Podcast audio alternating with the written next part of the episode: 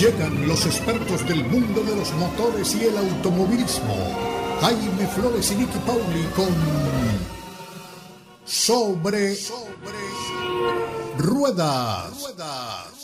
Sobre Ruedas es una presentación de Unánimo Deporte, el poder del deporte y la cultura latina.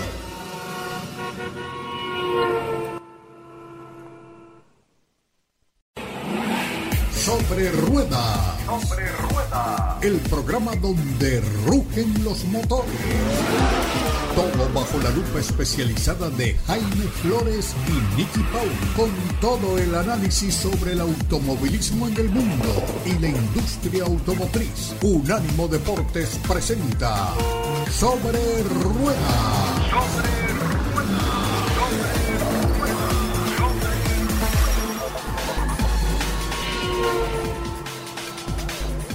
¿Qué tal amigos? Bienvenidos. Aquí estamos de nuevo con ustedes en Sobre Ruedas a través de Unánimo Deportes. Como siempre es gratísimo poder saludarlos, poder iniciar esta conversación grata siempre, todas las semanas, sobre los temas que nos apasionan y esos que tienen que ver con las carreras, con las pistas, con los campeonatos, con lo que todavía no ha empezado pero ya está a punto de comenzar y sobre todo con los vehículos, las ruedas, los motores, las transmisiones, todo eso que nos apasiona, que llevamos en la sangre, que nos hace vibrar. Aquí estamos para traerles esto todas las semanas. Doña Niki Pauli, siempre es gratísimo saludarla. Un placer saludarte, Jaime, a ti, a la audiencia, por supuesto, feliz de compartir un domingo más con todos ustedes, hablando de esos temas, como decías, que tanto nos interesan y arrancamos, si te parece, Jaime, con un poquitito de Fórmula 1 y un tanto de misterio. ¿Qué tal te suena eso? Falta. Sí, me está haciendo falta más la Fórmula 1 que el misterio, pero de todas maneras me está haciendo mucha falta. Porque es que la verdad es que eh, durante mm, las últimas carreras, yo me atrevería a decir que eh, el la segunda mitad de toda la temporada del año 2021. Hombre, domingo que teníamos carreras era domingo que nos levantábamos con mucho entusiasmo, con muchas ganas, pendientes del televisor, pendientes de las transmisiones, cualquiera que fuera el horario, porque realmente era esa la Fórmula 1 que realmente nos llenaba y que lamentablemente por algún tiempo pues perdió un poco la gracia, pero caramba, si seguimos con lo que trajimos en el 2021, Nicky, este 2022 será muchísimo mejor. Ojalá, Jaime, ojalá así sea. Es difícil decir, prever qué es lo que va a ocurrir en este 2022. Por supuesto, la temporada del 2021 nos dejó a todos sentaditos al borde de la silla, mirando cada carrera con muchísima emoción y con un campeonato que nosotros lo dijimos al principio de esa temporada. Si llegamos al final del año en una disputa entre dos pilotos de dos escuderías distintas, habremos tenido un campeonato sensacional. En medio de toda esa disputa, Llegamos así al final del año, pero además hubo un montón de otras historias alrededor que nutrieron lo que, lo que fue la temporada de Fórmula 1, ¿no? Una temporada con muchísima, pero muchísima polémica también.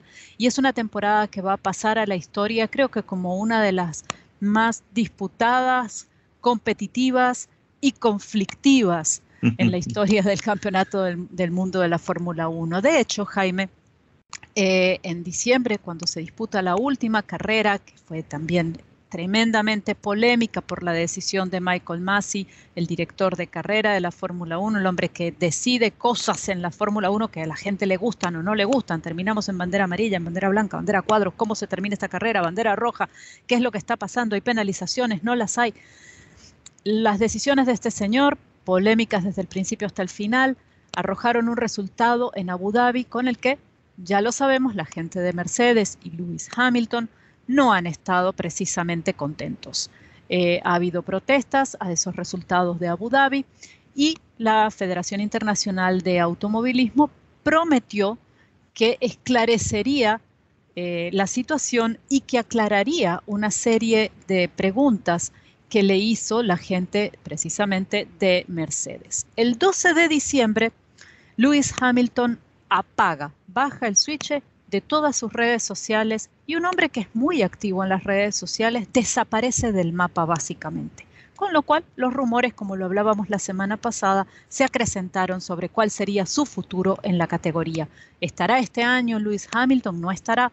Pues en las últimas dos semanas particularmente, eh, los rumores eh, han vuelto a agitarse Y se dice que la decisión de Hamilton de estar o no estar en la Fórmula 1 depende de los resultados de esta investigación iniciada por la Federación eh, Internacional de Automovilismo y por los resultados que pueda arrojar esa, esa decisión. No sé exactamente, Jaime, qué es lo que está esperando Lewis Hamilton que pase. Dudo eh, que en este punto una decisión de la FIA diga, bueno, eh, nos equivocamos, a quien le dimos el campeonato no debió ser así, le retiramos el título a un campeón y se lo damos a otro. Eso lo descarto totalmente. No, no, no lo veo como una posibilidad.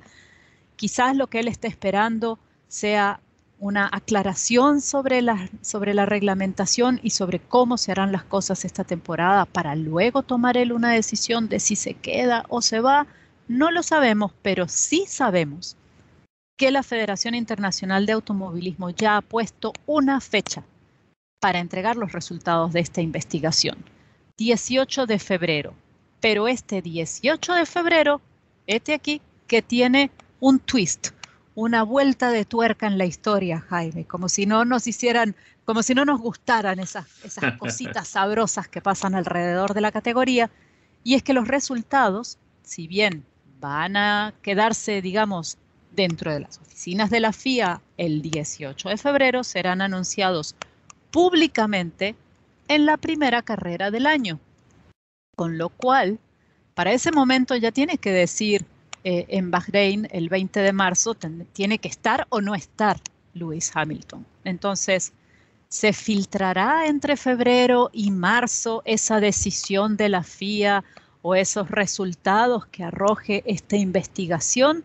Se determinará allí en ese momento y gracias a esa filtración que puede ser privada o pública eh, la, historia de Lewis Hamilton en el campeonato 2022. ¿Tú qué dices, Jaime? ¿Cómo lo ves? A ver, yo primero creo que es importante que pues sepamos cuáles podrían ser las opciones de resultados de esa investigación. Es decir, esa investigación va a concluir qué, qué podría concluir y cuáles serían de alguna forma las consecuencias de esas conclusiones. ¿no? Básicamente eso es lo que tendríamos que saber antes de que se produzcan los resultados, que pueden afectar de alguna manera algo que ya sucedió o algo que va a suceder en el futuro. Así es, Jaime, y no sabemos porque tampoco tenemos claro cuáles son todas esas esos cuestionamientos del equipo Mercedes, qué es lo que están buscando ellos, ¿no? Una cosa es que tú pidas una revisión de resultados y otra cosa muy distinta es que tú pidas una revisión de normativa. Eh, y creo que en este caso me inclino más hacia lo segundo que hacia lo primero, para aclarar qué, qué se puede y qué no se puede, qué se hace en una situación A, B o C.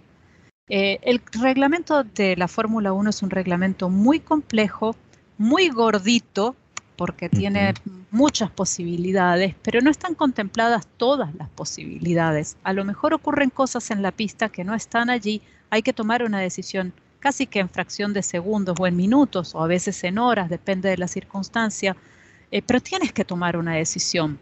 Tomar esa decisión te llega la posibilidad de que te arriesgas a tomar algo que guste o algo que no guste y siempre vas a dejar a alguien que no va a estar muy contento. Pero a ver, Nicky, dejemos algo en claro. Eh, después, en los días posteriores a la carrera de Abu Dhabi, la gente de Mercedes manifestó que aceptaba el resultado y que todo bien. De hecho, pues hubo inclusive felicitaciones a Max Verstappen y todo esto, ¿no? Eh, ¿Pueden ellos volver atrás ahora y decir, no, saben qué, mejor no aceptamos el resultado y seguimos con nuestra disputa? Es decir, si ellos aceptaron ya el resultado, la investigación puede traer algunas conclusiones que podrían servir para evitar que cosas similares a las que sucedieron en esa prueba de Abu Dhabi vuelvan a ocurrir en el marco del campeonato de la Fórmula 1. Pero yo no creo que tengan ningún efecto uñas y dientes suficientes como para revocar el resultado de la carrera y el resultado del campeonato. Y creo exactamente que va a ser así, Creo que ese, ese es el punto. Creo que lo que se busca es una claridad sobre la normativa y una claridad em, que los incluya a todos y no que las decisiones sean en una carrera de una manera y en otra carrera de otra manera. Y lo pongo este caso con algo que quizás no, es no forma parte necesariamente de esta investigación, pero es el tema de los, de los bordillos, de pisar los, los bordes de la pista o de salirse de la pista un poco. ¿En qué circunstancias se aplica eso como legal y en qué circunstancias se aplica como, hey, te estás pasando de la raya, te voy a sacar una bandera para decirte que estás haciendo algo mal y te voy a penalizar? Entonces, eso fue muy inconsistente durante la temporada de hecho, en la misma carrera, ¿no? Durante la misma carrera de Abu Dhabi, que, pues está provocando estas investigaciones, eh, Lewis Hamilton salió de la pista en, prácticamente en la segunda curva de la primera vuelta, volvió a entrar, ganó terreno, hizo un atajo, por llamarlo de alguna forma, y eh, en otras ocasiones se le había pedido a ese piloto que devolviera la posición. En este caso no se le pidió a Hamilton que lo hiciera, y eso podría de alguna forma ser considerado también, ¿no? Así es, así es, Jaime. Lo importante creo es que de todos los, de todos los acontecimientos y de todos los errores se aprenda. Y que ese aprendizaje lo lleven a la pista para tener una Fórmula 1 que siga siendo igual de competitiva como fue en el 2021, pero mucho más consistente en cuanto a la normativa, no solamente para, para los pilotos, Jaime, también para nosotros que somos los que estamos frente a la pantalla y estamos mirando las carreras y queremos saber qué es lo que está pasando y si alguien obró correctamente o no. Nos vamos, cumplimos compromisos y regresamos con más de la Fórmula 1 y de las otras categorías aquí en Sobre Ruedas a través de Unánimo Deportes.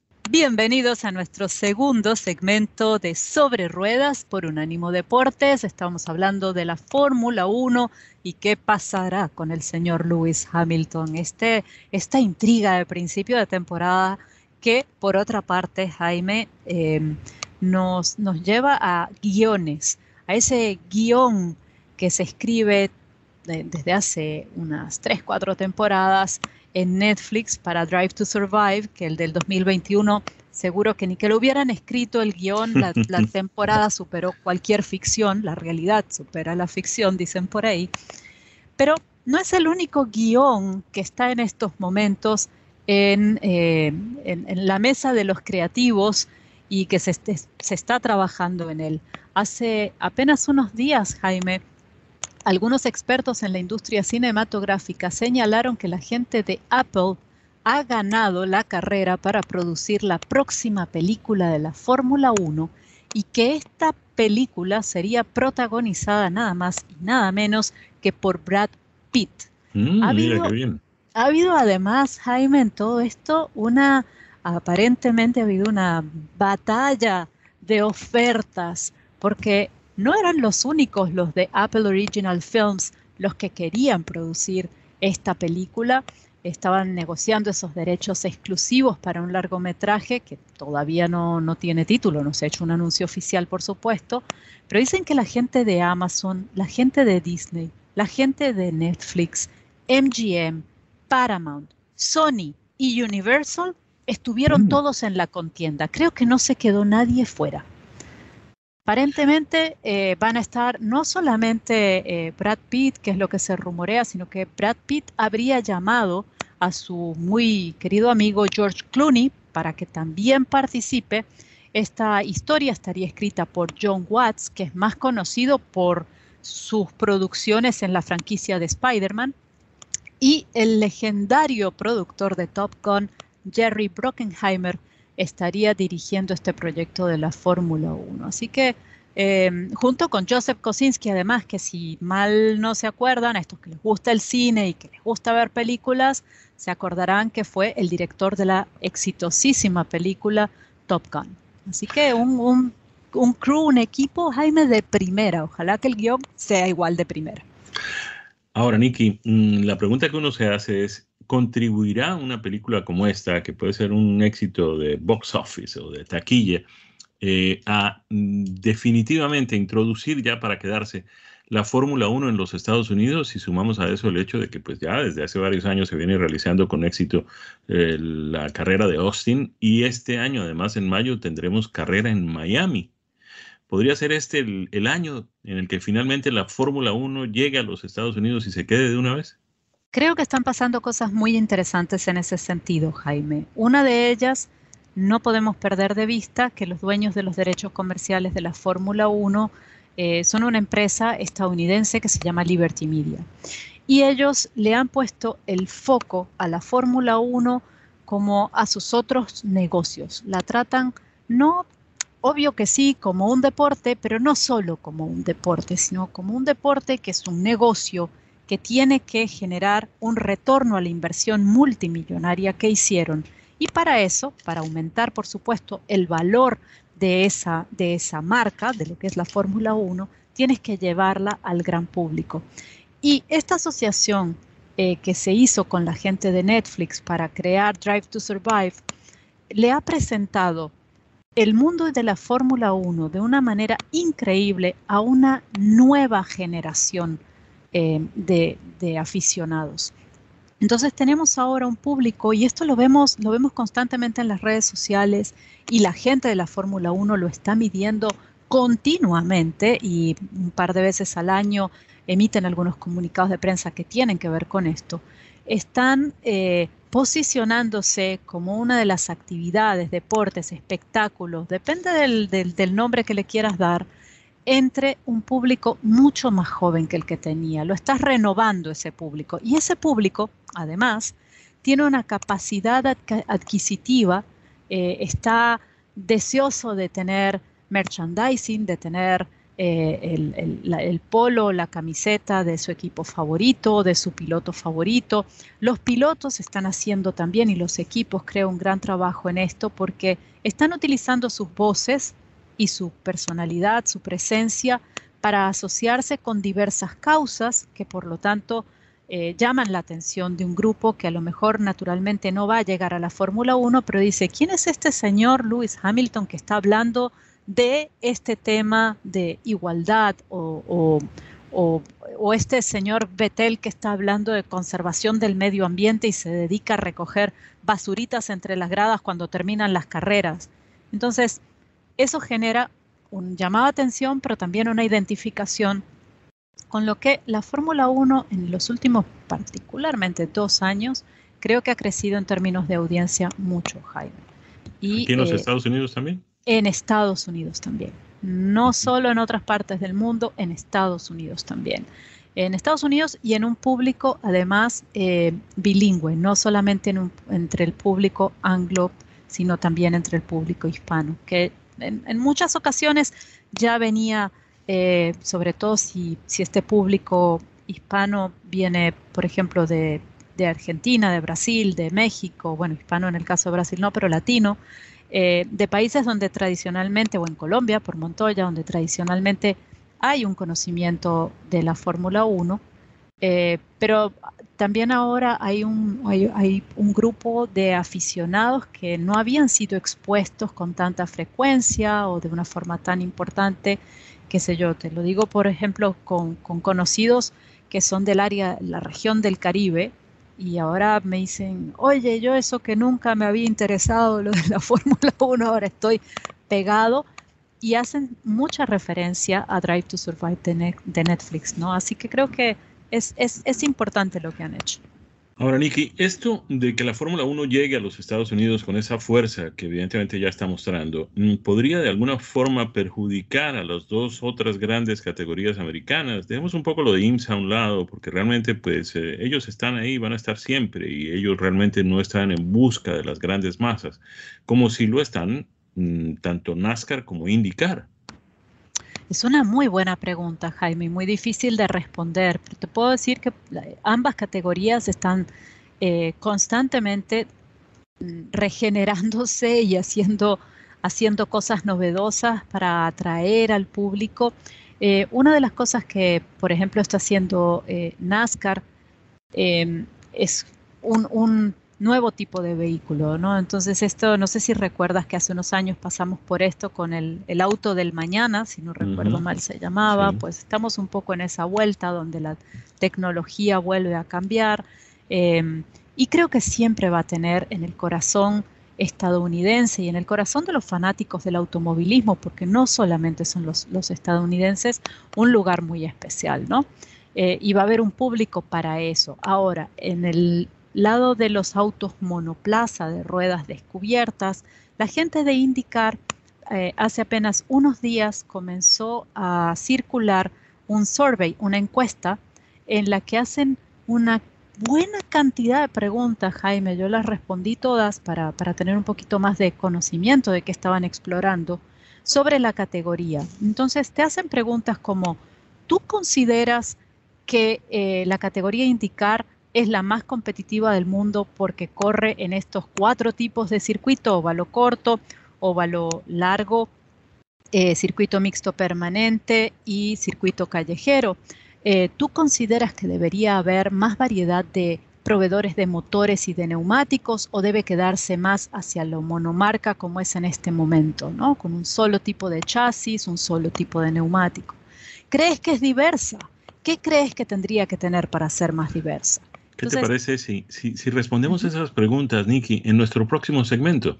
Si me permites, nos vamos a unos eh, comerciales y cuando regresemos, las preguntas que le hicieron a Nikki sobre el futuro de la IndyCar en los Estados Unidos, aquí en Sobre Ruedas a través de Unánimo Deportes. Aquí estamos de regreso con ustedes en otro segmento de nuestra edición de hoy de Sobre Ruedas a través de Unánimo Deportes. Antes de irnos a los mensajes, a los compromisos, Nicky nos había comenzado a plantear la encuesta que estaba haciendo la gente de IndyCar para saber qué pensaban de su categoría y del futuro de esta que es la categoría de ruedas abiertas más importante aquí en los Estados Unidos.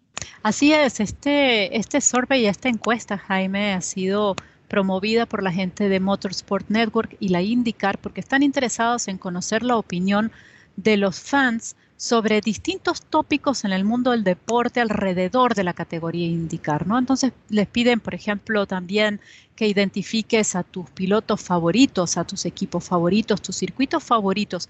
Lo, lo interesante aquí es que no te dan muchas opciones, es decir, te ponen quizás todos los nombres de los pilotos que están en la temporada regular de la IndyCar, pero puedes responder cuál es tu piloto favorito por tres no puedes responder 18 de 30. Entonces, em, ellos están, están afilando las garras, Jaime. Yo creo que en el buen sentido de la palabra, y creo que están eh, muy interesados en entender cómo pueden servir mejor a su público y cómo pueden generar eh, más atractivo. Una de las, de las preguntas perdón, que también eh, hacían tiene que ver con cuál cree usted y no me acuerdo exactamente la pregunta, pero era un poco en esta, en esta onda. Eh, ¿Cuál cree usted que es el, papel o el rol de una categoría? ¿no? Eh, tenemos que entrar en temas de igualdad de género, tenemos que entrar en temas de cambio climático, tenemos que entrar en temas, eh, y daban otras, otras opciones, ¿no? Entonces, están también de alguna manera buscando entender cuáles son los temas que están en la mente del consumidor de su producto eh, y donde tienen ellos la posibilidad de generar, eh, por supuesto, prensa, pero también alianzas estratégicas que, los pongan un poco más fuera de, las pistas, que lo saquen simplemente de lo deportivo y de ir a la carrera el fin de semana. Creo que esto es muy, muy interesante. Había una época en que la IndyCar se proyectaba como, quién sabe, una opción frente a la Fórmula 1, algo que desde los Estados Unidos pudiera tener esa proyección internacional que tenía la Fórmula 1 desde que la ha tenido a lo largo de todas estas décadas. La IndyCar llegó a tener carreras en Europa, llegó a tener carreras en Australia, llegó a tener carreras en Brasil, en Canadá, en Japón. Y de repente todo esto comenzó a acabarse, ¿no? Quedaron con, con dos motores, el de Honda y el de Chevrolet, eh, con una sola eh, mm, compañía que les eh, mm, proporcionaba los chasis, que era Dalara, y, la carrera de Japón desapareció, las carreras de Brasil también, la de Australia, aunque hay pilotos australianos y neozelandeses todavía en la categoría, hay pilotos brasileros en la categoría, pero también desaparecieron de Europa y se quedaron solamente en los Estados Unidos con una carrera, quién sabe, en Canadá, si todavía la, la llevan a cabo, la de Toronto, me imagino que sí.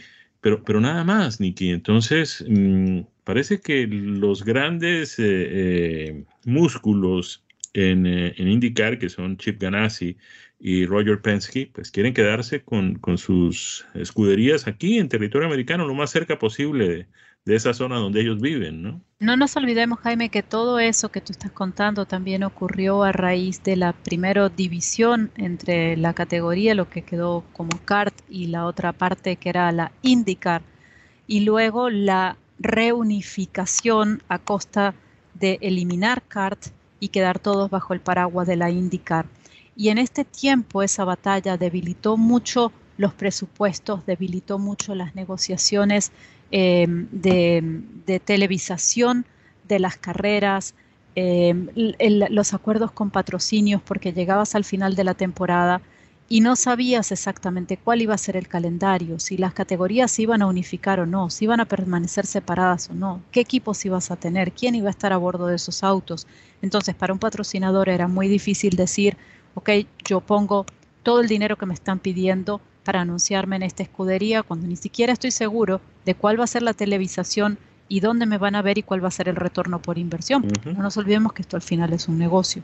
Entonces, eh, en ese tiempo creo que se debilitó mucho eh, y creo que está agarrando fuerza. Tiene de verdad una diversidad en términos de pilotos, de pistas, de equipos, de posibilidades de ganar, Jaime, que no solamente van a ganar uno o dos pilotos o autos o equipos que no la ofrecen otras categorías. Entonces tienen, tienen activos muy importantes. Y por cierto, eh, y, ya como para cerrar el tema del, automovilismo deportivo, Jaime, eh, una muy buena noticia para el automovilismo latinoamericano y para la IndyCar también. Juan Pablo Montoya volverá a disputar las 500 millas de Indianápolis en 2022 con el equipo Arrow McLaren. Así que lo hará junto al mexicano eh, Pato Howard, y a Félix Rosenquist, que también está en esa escudería. Muy bien, cambiamos el tema y hablabas de temas económicos, Nicky. Vamos a ir un poco a eso, porque mm, la semana pasada compartimos con ustedes el hecho de que pues, el incremento en las ventas de vehículos en el año 2021 no había sido muy alentador, aunque se había presentado un incremento, pues de todas maneras todavía estamos lejos de lo que teníamos antes de la pandemia. En todos los fabricantes menos uno, Tesla, las ventas de Tesla crecieron en el año 2021 87%. Eh, Tesla no tiene por costumbre divulgar en qué países pues vende qué cantidad de vehículos, de manera que esta cifra pues eh, tiene que ver con la producción de vehículos, la producción y la entrega de vehículos Tesla en todo el mundo, particularmente en sus grandes mercados que son obviamente los Estados Unidos, Europa y la China entregaron 936 mil unidades en el año 2021. En el cuarto trimestre solamente la compañía entregó 308 mil vehículos y eso representa un 71% de incremento eh, con eh, relación al, tercer, al cuarto trimestre del año anterior. La mayoría de los modelos eh, que pues soportan estas cifras fueron el modelo 3, que es el sedán, y el modelo Y, que es el hatchback. Se espera que en el cuarto trimestre, todavía no tenemos los datos de lo que sucedió en el cuarto trimestre del 2021, eh, se hayan entregado 266 mil unidades, de manera que pues las cifras de Tesla son verdaderamente impresionantes. Hay cosas que tienen mm, pues muy eh, admirados a los observadores, a los economistas que están pendientes del crecimiento de esta fábrica de automóviles eléctricos aquí en los Estados Unidos. Tiene que ver con el hecho de que mientras los demás fabricantes están sufriendo con el tema del suministro de los chips, pues parece que esto a Tesla no le afecta absolutamente para nada. Ellos han dicho que es que el caso de ellos es que la mayoría de las funciones que cumplen los chips en sus vehículos están reguladas por el software. De manera que ellos no necesitan unos chips específicos porque pueden cambiar el software que introducen en el chip que tengan disponible, de manera que pues lo pueden adaptar a cualquiera de las necesidades que tengan los vehículos que fabrican. Otra cosa interesante es que mm, siguen abriendo fábricas. Están a punto de abrir una fábrica en Austin, Texas, otra en Berlín, en eh, Alemania. Y caramba, el valor de mercado de la compañía Tesla ya excede un trillón de dólares. Eso en la nomenclatura nuestra son dos mil billones de dólares, una cifra verdaderamente impresionante. Tiene un valor más grande Tesla que General Motors, Ford, Toyota, Volkswagen, Stellantis, BMW y otros fabricantes juntos. Si, sumamos el valor de mercado de General Motors, Ford, Toyota, Volkswagen, Stellantis, BMW y otros fabricantes, todavía no llegamos al valor de mercado de Tesla.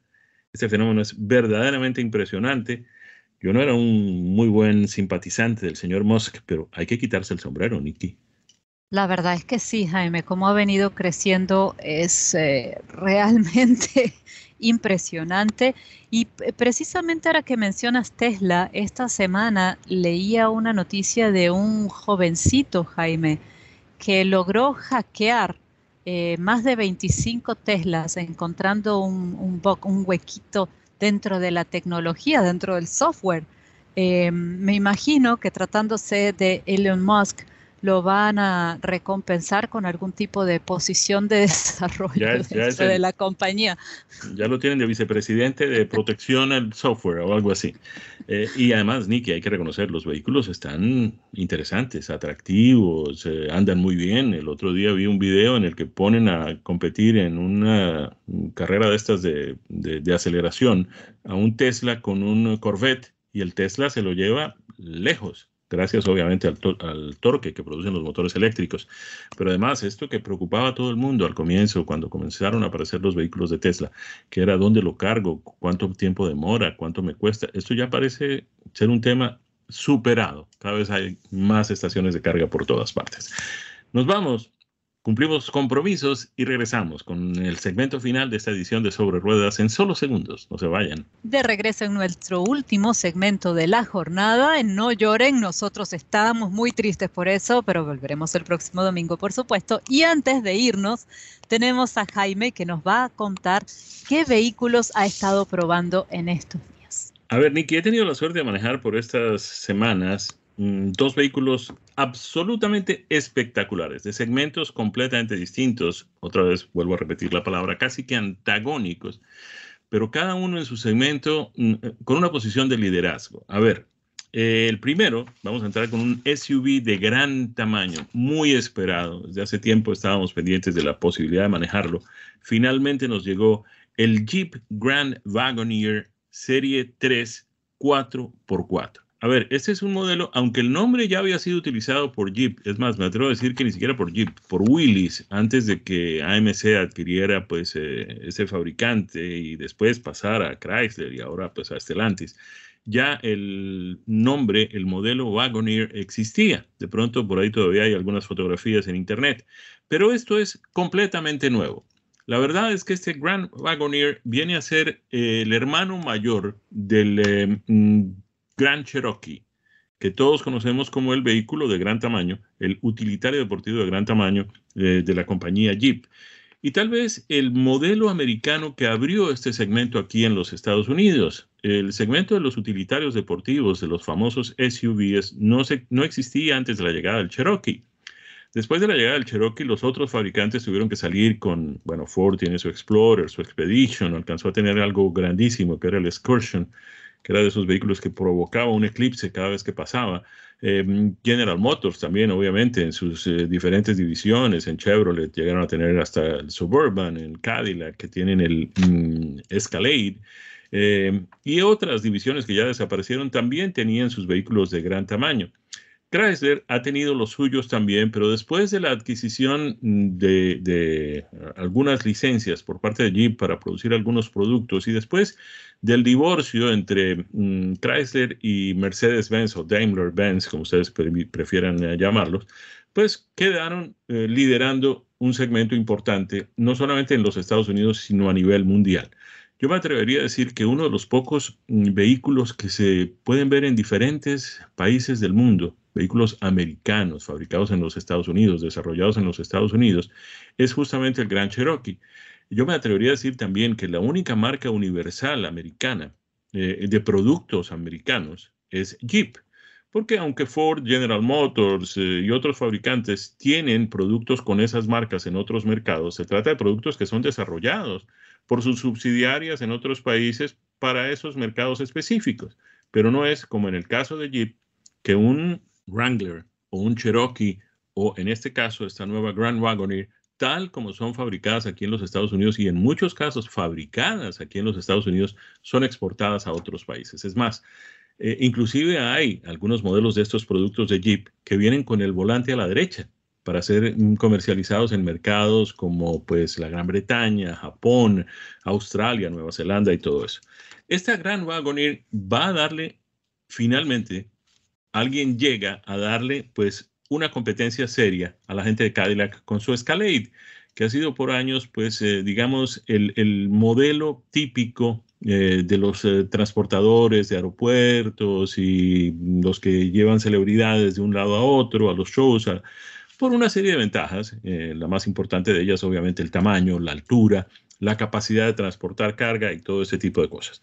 Pues la gran Wagoneer que hemos tenido la suerte de conducir por estos días tiene esas características y las tiene muy bien marcadas. Además, es uno de esos pocos vehículos, siempre mencionamos este tema, cuando hablamos de vehículos con tres filas de asientos, que cuando tienen tres filas de asientos no cabe nadie en la tercera fila y peor aún, no, no tienen ninguna capacidad para transportar equipaje. Esto no sucede con esta Grand Wagoneer, que además viene equipada con un motor majestuoso. Se trata del V8 de 6.4 litros que produce 471 caballos de potencia y 455 libras de, de, torsión y viene acoplado con una transmisión automática de 8 velocidades.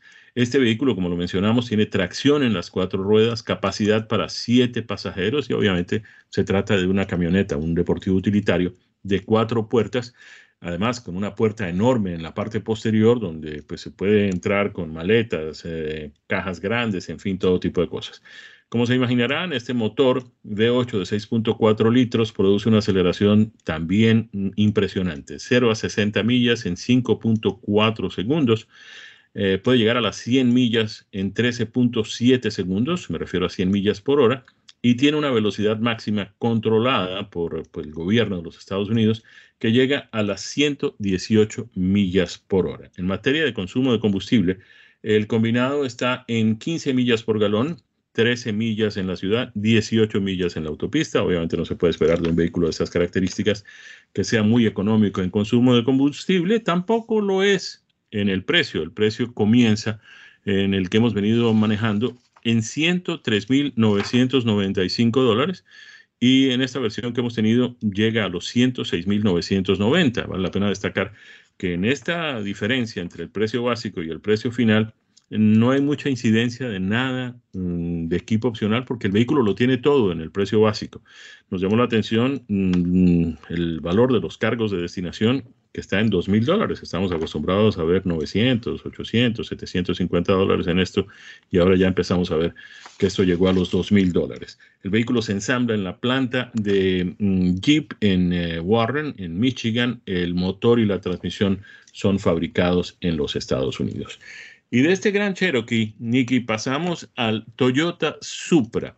El Toyota Supra ya lo hemos manejado en otras ocasiones, pero habíamos manejado la versión, digamos, menos potente, la versión con el motor mm, eh, menos eh, voluminoso, de menor desplazamiento. Estoy hablando del motor mm, de 235 eh, caballos de potencia. En este caso nos han enviado el motor 3.0, que es un 6 cilindros en línea. Recordemos que este vehículo de Toyota, comercializado por Toyota y vendido como Toyota aquí en los Estados Unidos, en realidad es un BMW, un Z4, que pues eh, simplemente se han puesto de acuerdo BMW y Toyota para comercializarlo eh, con la marca japonesa. Eh, motor 6 cilindros en línea, el tradicional motor de BMW, 3 litros de desplazamiento, 382 caballos de potencia, viene turbo cargado, como es apenas de esperarse. La transmisión es automática de 8 velocidades. El automóvil es interesante, se maneja muy bien. Mm, uno no puede esperar otra cosa de un vehículo de la marca alemana. Y como lo dijimos en la oportunidad en que tuvimos la oportunidad de manejar el otro Supra, pues todavía estamos esperando que llegue un Supra de Toyota.